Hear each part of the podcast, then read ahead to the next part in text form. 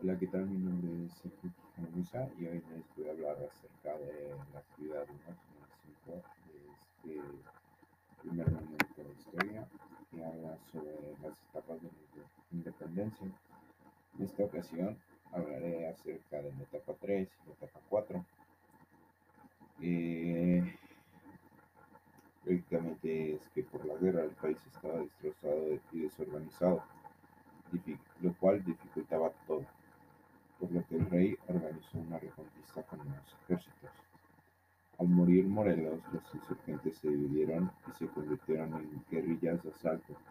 que es más que nada era para sobrevivir a, a la escasez que tenían. Pero el virrey nuevo ofreció indulto a quienes se rindieran y dejaron las armas de un lado pero perseguiría a quien no lo hiciera, hasta encontrarlo y matarlo.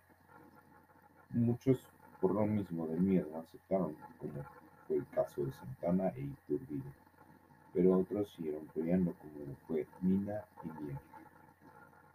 que más adelante fueron encontrados y uno de ellos, que fue Mina, fue matado y Mier fue encarcelado en una cárcel en, si no me recuerdo, San Luis Potosí. Y en la etapa 4, el movimiento insurgente iba de mal en peor y todo parecía que el fin. Sin embargo, Iturbide les dio esperanza al aliarse con Guerrero, aunque Iturbide fue como a las espaldas del virrey que él había enviado a matar a, a Guerrero, pero al tras varias batallas, Iturbide pues vio la opción de dejar de buscarlo, perseguirlo y tratar de matarlo, y en lugar de eso aliarse con él e independizarse. Por ello se declaró la independencia, lo cual después de un tiempo sellaron el pacto con un abrazo, aceptando el nombre de Ejército. No tardaron mucho en lograr lo que O'Donoghue, el nuevo encargado de la Nueva España, firmara los tratados de Córdoba con Iturbide, en lo cual se reconocía la independencia de México, terminando la independencia el 27 de septiembre de 1821. Y después de que por fin se consiguiera independizar México,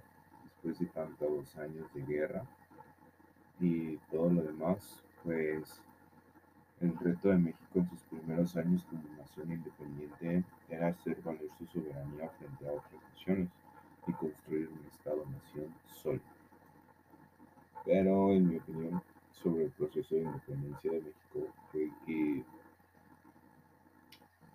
Siento que si hubiera sido más organizado desde un inicio con Miguel Hidalgo, siento que si todos estuvieran de acuerdo, que si hubieran detallado más y no se hubieran dejado llevar por el momento, la independencia en lugar de durar todos los años que duró, hubiera durado muy un tiempo mucho menor, del cual creo que México, bueno, Miguel Hidalgo y todos sus guerreros hubieran ganado de todas formas, pero hubieran aceptado,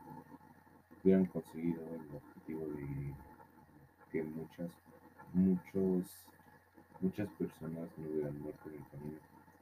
porque tanto como Hidalgo, tanto como los españoles también mataron a gente por matar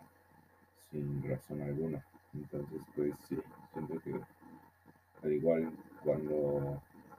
parecía haber buenos momentos, como lo era con Morelos,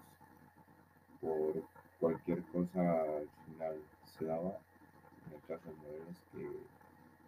los terminó delatando a todos y pues eso provocó un gran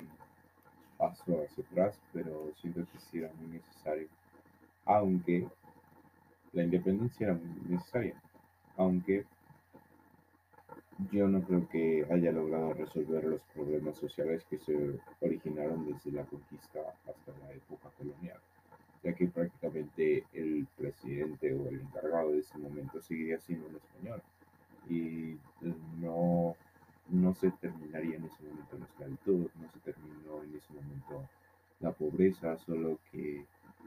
lo bonito de ese momento, lo que habían logrado es, ah, ya soy independiente, independiente pero en realidad en muchos aspectos no lo era.